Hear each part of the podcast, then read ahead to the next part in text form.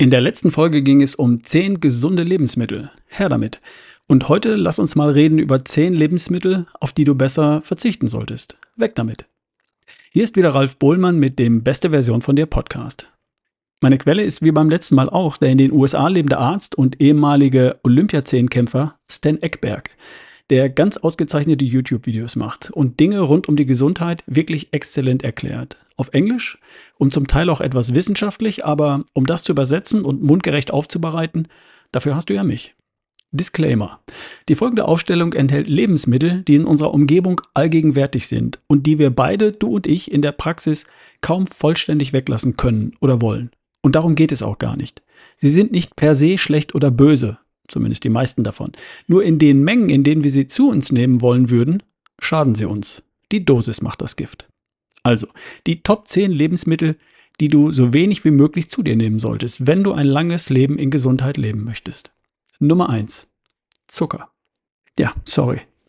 Gegen Zucker in den Mengen, in denen wir ihn konsumieren, spricht vieles. womit fangen wir an?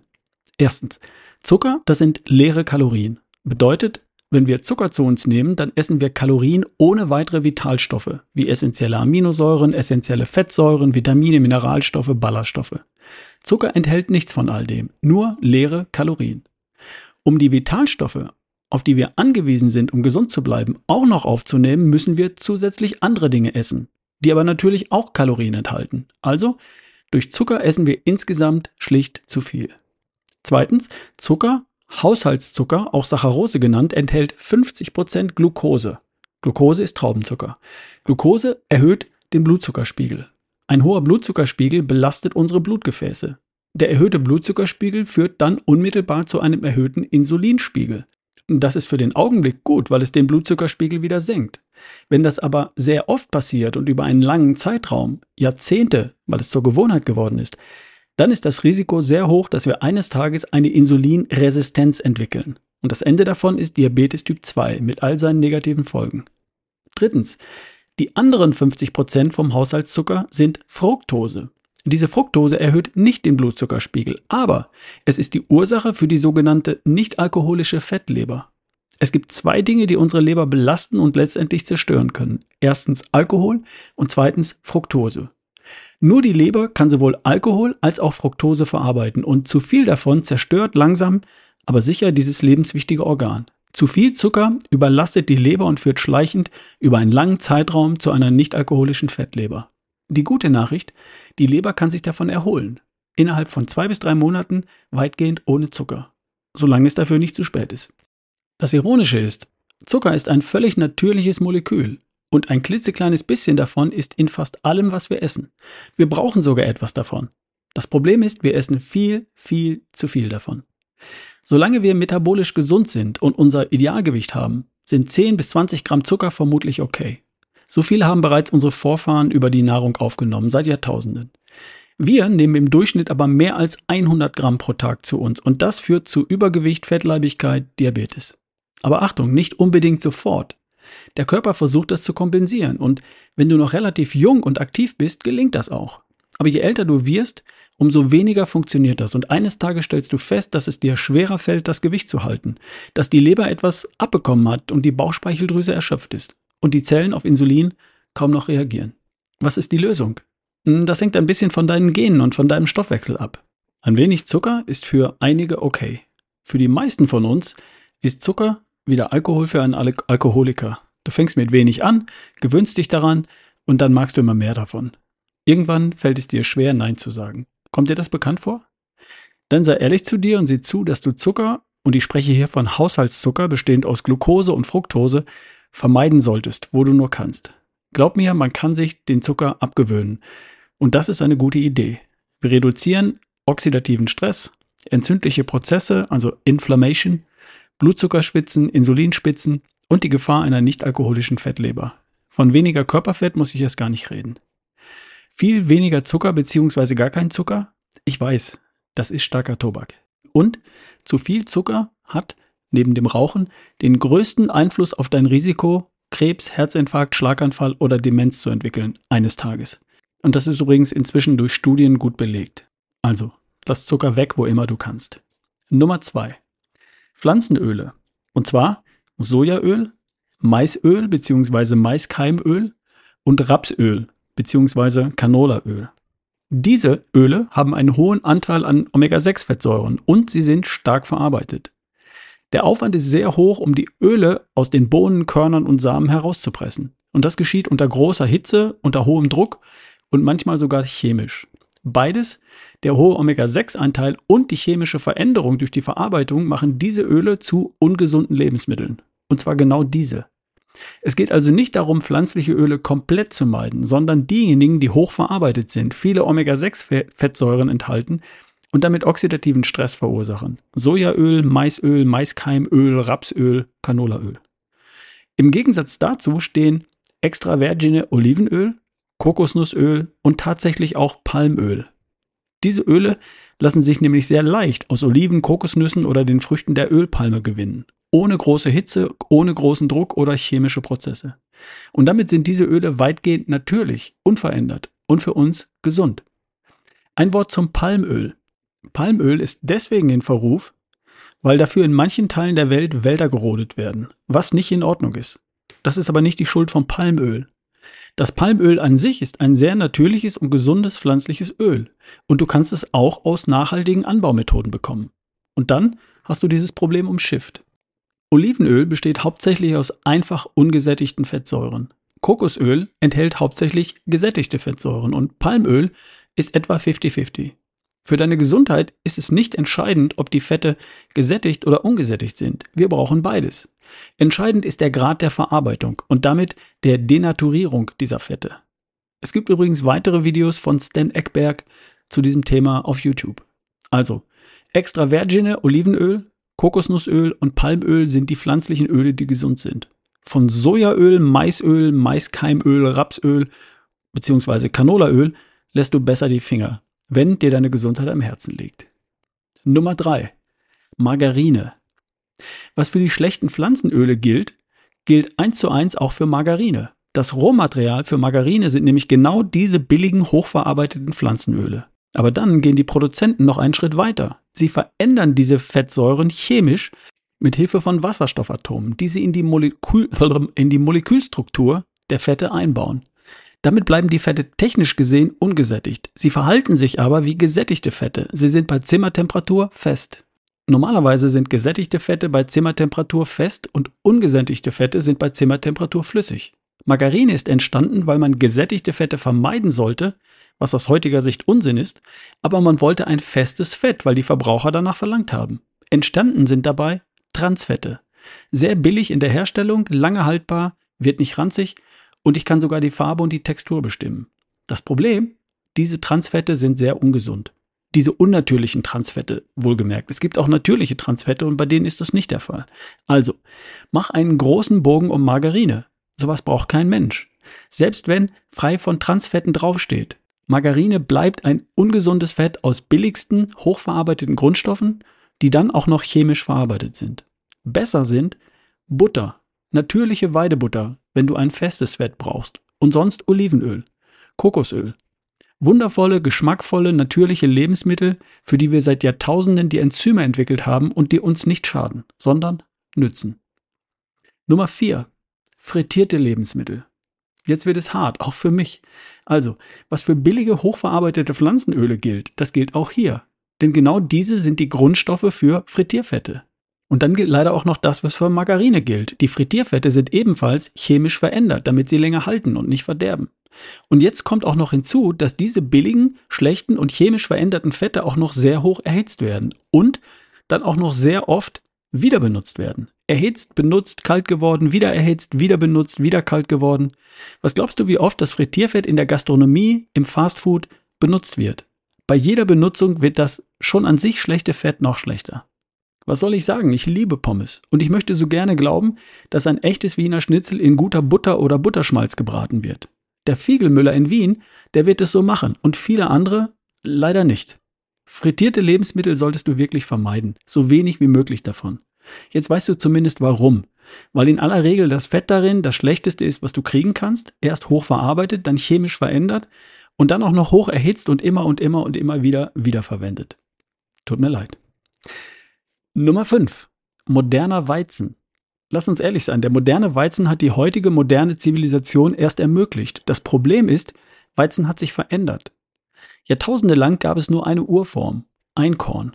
Und dann entstand eine Handvoll verschiedener Formen davon. Und heute haben wir tausende verschiedener Formen, die durch Züchtung entstanden sind, um Trockenheit, Kälte, Hitze, Wind, Pilzbefall, Insektenbefall zu widerstehen, um möglichst hohe Erträge auf kleinstem Raum zu ermöglichen und um ein lockeres, fluffiges, weißes Brot daraus zu machen.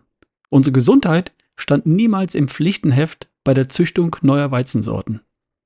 Und das Ergebnis von all dem ist, dass moderner Weizen die häufigste Unverträglichkeit ist, die in klinischen Untersuchungen gefunden wird, mit Abstand.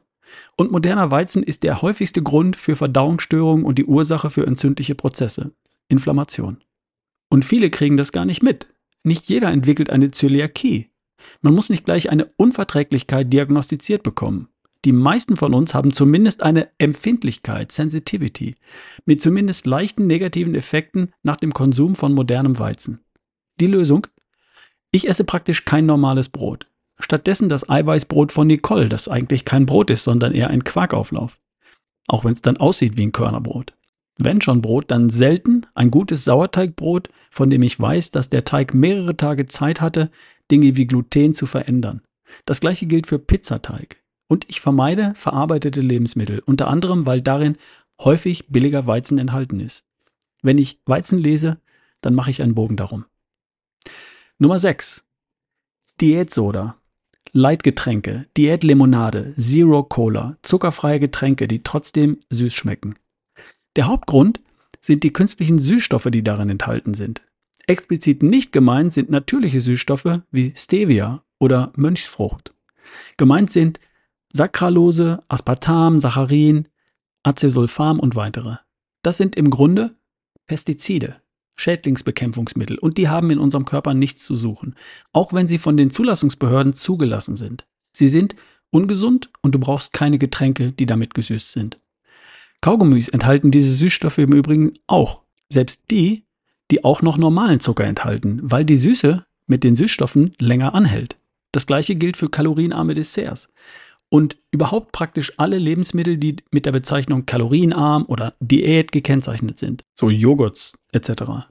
Selbst Produkte, die mit dem Aufdruck Low Carb ge gekennzeichnet sind, enthalten oft künstliche Süßungsmittel. Brauchst du alles nicht. Low Carb und gesund sind die Dinge, die nicht verpackt sind, also nicht verarbeitet. Und da steht dann auch nicht Low Carb oder Diät oder ohne Zucker oder Light oder Zero drauf. Okay? Nummer 7. Fettarme Milchprodukte. Erstaunlicherweise sind fettarme Milchprodukte nach dem modernen Weizen die zweithäufigste Ursache für Verdauungsprobleme und Lebensmittelsensitivitäten, also milde Formen von Unverträglichkeiten. Üblicherweise sind diese Produkte pasteurisiert, also alle Bakterien und Enzyme darin, die uns helfen würden, diese Milchprodukte zu verdauen, die wurden abgetötet. Und hier gilt wie praktisch immer, je mehr ein Lebensmittel verarbeitet wurde, umso weniger gesund ist es. Das Fett in den Milchprodukten ist das Beste an den Milchprodukten. Und genau das wird bei fettarmen Milchprodukten entfernt. Und plötzlich werden Menschen davon nicht gesund, sondern entwickeln Unverträglichkeiten. Die Vollfettvarianten sind hingegen für viele Menschen völlig in Ordnung. Sahne zum Beispiel. Besonders saure Sahne, bei der schon eine Fermentierung stattgefunden hat. Joghurt, wo die Bakterien und Enzyme erhalten wurden und sich sogar vermehrt haben. Die können die allermeisten Menschen sehr gut tolerieren, ebenso wie Käse und andere Milchprodukte mit höherem Fettgehalt. Also, Finger weg von fettarmen Milchprodukten. Die sind in der Regel pasteurisiert, gesunde Bakterien und Enzyme wurden entfernt und dann verursachen sie häufig Unverträglichkeiten gegen solche Milchprodukte. Nummer 8. Cerealien, Frühstücksgetreide, Flocken fürs Müsli. Aus irgendeinem Grund haben Menschen für sich entschieden, dass Cerealien das einzige sind, was sie zum Frühstück essen können. Wenn man ihnen die Cerealien wegnimmt, dann fragen sie ja, was soll ich denn dann essen? Naja, was ist mit Eiern mit Speck? Vollfettjoghurt mit ein paar Nüssen, Quark mit Blaubeeren. Oder lass das Frühstück weg, nimmt man intermittierendes Fasten. Was ist das Problem mit Cerealien? Instant Haferflocken, Kölnflocken, haben einen glykämischen Index von 83. Um das mal einzuordnen. Pure Glucose, Traubenzucker, hat einen Index von 100. Haushaltszucker hat einen Wert von 70. Instant Haferflocken von 83. Also einen höheren glykämischen Index als Haushaltszucker. Diese Art von Haferflocken erhöhen also deinen Blutzuckerspiegel schneller und steiler als Haushaltszucker und fast so schnell wie purer Traubenzucker. Wenn Cerealien auch noch verarbeitet werden, dann wird dabei die Oberfläche vergrößert und die Enzyme, deine Enzyme, können die enthaltene Glucose noch schneller extrahieren. Das Zeug aus dem Kelloggs Regal ist also noch schlimmer. Bei geschnittenen Haferflocken sieht es nicht ganz so schlimm aus. Glykämischer Index 53. Aber auch hier die Frage, warum? Wenn du deine Kinder liebst, dann gibst du ihnen auf gar keinen Fall Kindercerealien. Und du isst bitte auch selbst keine, denn darin ist auch noch Zucker hinzugefügt. Es ist modernes Getreide, voller Glucose, verarbeitet und mit Farbstoffen und voller Zucker.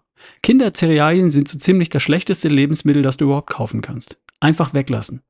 Ich habe drei Kinder ohne solchen Müll großgezogen und das kannst du selbstverständlich auch, falls dir was an deinen Kindern liegt. Nummer 9 sind verarbeitete Lebensmittel ganz allgemein. Warum? Sie enthalten, na was wohl? Zucker, unsere Nummer 1. Der weg damit Lebensmittel. Schlechte Fette, das waren unsere Nummer 2 und Nummer 4. Dann enthalten sie modernen Weizen, das war unsere Nummer 5.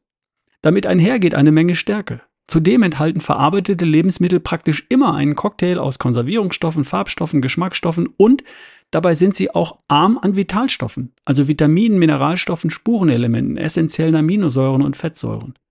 Also verarbeitete Lebensmittel möglichst wenige. Schon gar nicht dreimal am Tag. Bitte. Und die Nummer 10, das ist Fast Food. Der Grund ist der gleiche wie bei den verarbeiteten Lebensmitteln Nummer 9.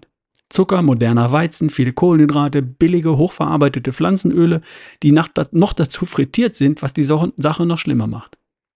Was ich damit meine, sind die üblichen Fastfood-Ketten und alle, die es ihnen nachmachen. Je billiger ein Restaurant, desto größer ist die Wahrscheinlichkeit, dass am Material, also am Lebensmittel, gespart wird. Was kannst du dann essen? Ein Steak? Ein Salat? Eine Ofenkartoffel? Sowas? Wie realistisch ist das, wenn du außer Haus essen musst? Weiß ich nicht. Ich habe nicht die Lösung. Ich versuche für Tagesreisen was mitzunehmen. Und dann bin ich unterwegs eben immer auf der Suche nach den am wenigsten schlechten Lebensmitteln. Ich habe das gleiche Problem. Müll gibt es überall und selbst der Müll ist ja nicht umsonst. Unterwegs gut essen ist eine echte Herausforderung. Daheim ist es leichter. Aber da hast du zumindest eine Wahl. So, und jetzt wissen wir zumindest, worauf wir achten sollten. Was du vermeiden solltest im Rahmen deiner Möglichkeiten. Nummer eins Zucker. Ich meine Glucose und Fructose. Nummer zwei billige verarbeitete Pflanzenöle, Soja, Raps, Mais, Maiskalbenöl. Nummer drei Margarine, also chemisch gehärtete, billige verarbeitete Pflanzenöle. Nummer vier frittierte Lebensmittel, weil die Nummer zwei und Nummer drei enthalten und dann auch noch vielfach hoch erhitzt worden sind. Nummer fünf moderner Weizen, der häufigste Auslöser von Verdauungsproblemen und Lebensmittelunverträglichkeiten. Nummer sechs zuckerarme, Diät- oder Zero-Getränke wegen der künstlichen Süßstoffe. Nummer 7. Fettarme Milchprodukte, weil entweder entfernt oder abgetötet wurde, was gesund gewesen wäre. Nummer 8. Cerealien. Hoher glykämischer Index, hochverarbeitet und praktisch ohne Vitalstoffe. Nummer 9. Verarbeitete Lebensmittel. Weil häufig enthalten sind Nummer 1 Zucker, Nummer 2 und 3 schlechte Fette, Nummer 5 moderner Weizen und Nummer 8 Cerealien. Und dann die Nummer 10 Fast Food ähnlich wie Nummer 9. Und hier kommt auch noch Nummer 4 hinzu, frittiert.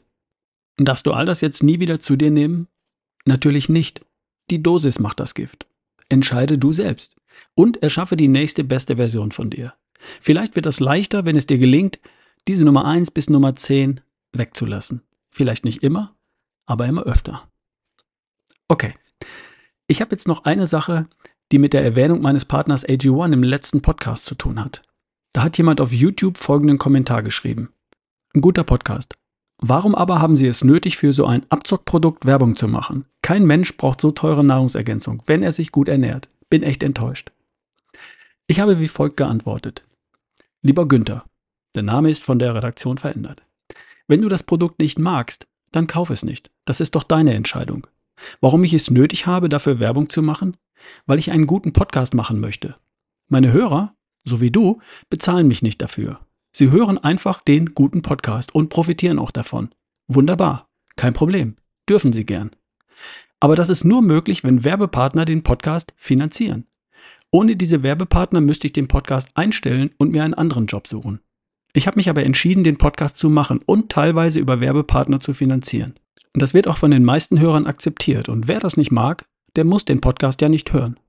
Es gibt im Übrigen auch Podcast-Hörer, die mir per Dauerauftrag monatlich eine kleine Summe spenden, teilweise seit Jahren. Natürlich zu 100% freiwillig. Wenn das jeder regelmäßige Podcast-Hörer täte, dann bräuchte ich keine Werbepartner. Ich habe mich entschieden, nicht in jeder Folge um Spenden zu bitten, die dann doch nicht kommen, sondern Werbepartner einzubinden mit Produkten, die ich tatsächlich selbst verwende, so wie AG1. AG1 ist teuer, das stimmt, und es ist ausgezeichnet, das stimmt ebenso. Auch wenn es Menschen gibt, die das aufgrund des hohen Preises lieber nicht hören möchten. Geht es auch ohne? Natürlich. Du brauchst es ja nicht zu kaufen. Meine Frau und ich werden es weiterhin nehmen und AG1 bleibt auch weiterhin einer meiner Werbepartner, damit es den Podcast weitergeben kann.